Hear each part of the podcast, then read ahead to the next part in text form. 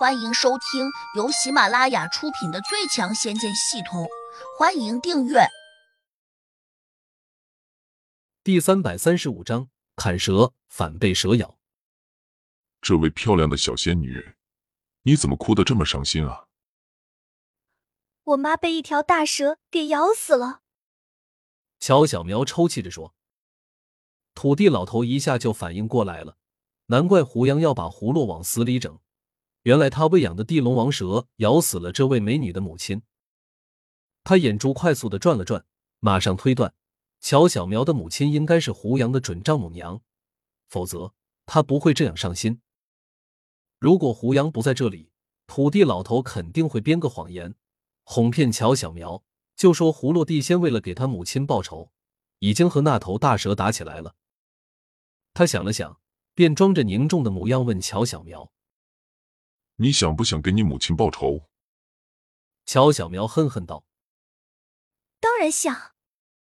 那个咬死了你母亲的畜生就在那边，要不要我带你过去？”土地老头客气的问。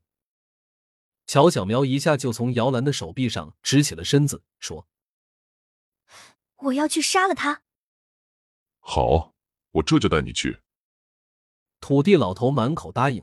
居然没有征求胡杨的意见，乔小苗正在气恨当中，早已经乱了分寸，只想着要为他的母亲报仇，哪里知晓土地老头还有别的目的。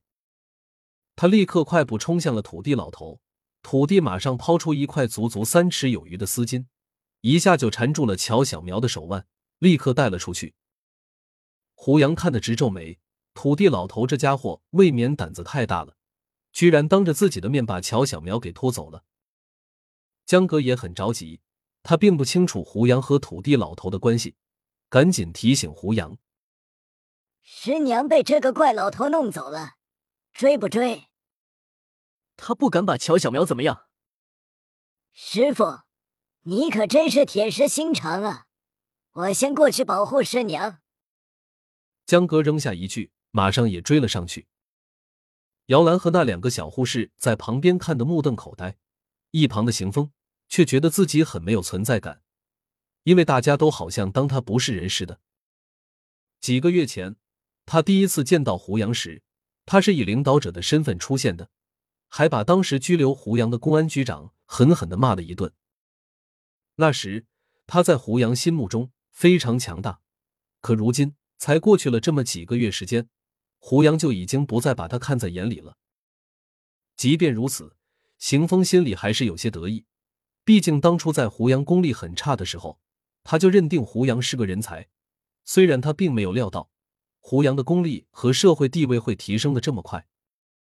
如果换到现在，他才见到胡杨，估计胡杨已经不会再理睬他了。毕竟一个六级的地灵，且还结交了一帮地仙朋友。他又岂会把邢峰这种为政府效力的小头目放在眼里？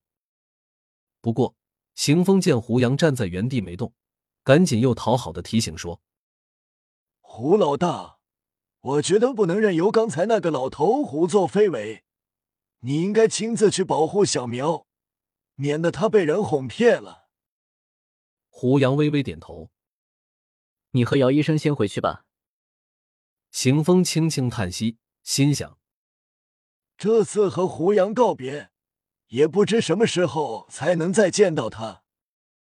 他本来还想从胡杨那里学点东西，以此尽快提升功力，但他同样很清楚，有些事情可遇不可求，只能顺其自然。等等！就在胡杨转身之际，一个声音响起，这是姚兰的声音，他有些着急。胡杨，我和乔小苗刚才已经结为姐妹了，她的事就是我的事，我要帮她报仇。胡杨看他一眼，说：“那你去报啊。”言下之意，你愿意怎么报仇，那是你的事情，不用告诉我。姚兰却神色从容道：“我想请你带我过去。”他这样说，自然是在要求胡杨。乔小苗是你妻子，那我就是你大姐。你得给我一个面子。哪知胡杨没有答应，他扔出一句话说：“等乔小苗的仇报了，我把他送你那里来，给我个地址。”姚兰一呆，知道没法强求胡杨，只好说：“你把手机号给我，我等会儿把地址发到你手机上。”好。胡杨随即念了一串数字，闪身便掠走了。拿到了电话号码的姚兰，如释重负一般，心里十分高兴。他还略带着一丝得意说：“有你的电话就好办了，以后不愁找不到你。”邢峰在旁边忍不住哼了一声，同时还用嘲弄的目光看向了他。姚兰有些意外，不解的问：“警察叔叔，你这样看着我是什么意思？”胡杨的手机一直放在他的珠戒指里面，根本就接收不到信号，哪怕你从早打到晚，也几乎打不通。真的？姚兰心里一紧，却又有点不相信，但她心里没底，马上就拿出手机给胡杨打了过去。果然，手机那头传来了“不在服务区”的提示音。姚兰顿时有些沮丧，他竟然骗我！他并没有骗你，是你不了解他。姚兰瞪了邢峰一眼，气道：“你怎么不早点提醒我？”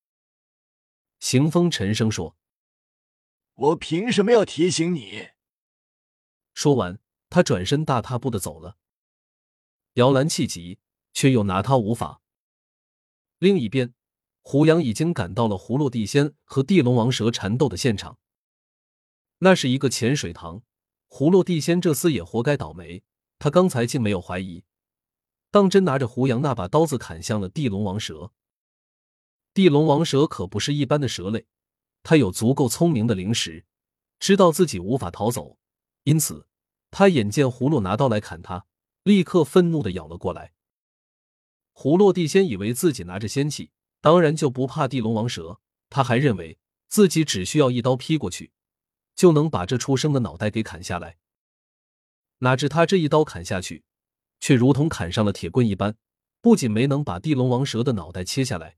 相反，他又一次被地龙王蛇咬到了脚掌，同时，这畜生还把他牢牢的缠在了当中。本集已播讲完毕，请订阅专辑，下集精彩继续。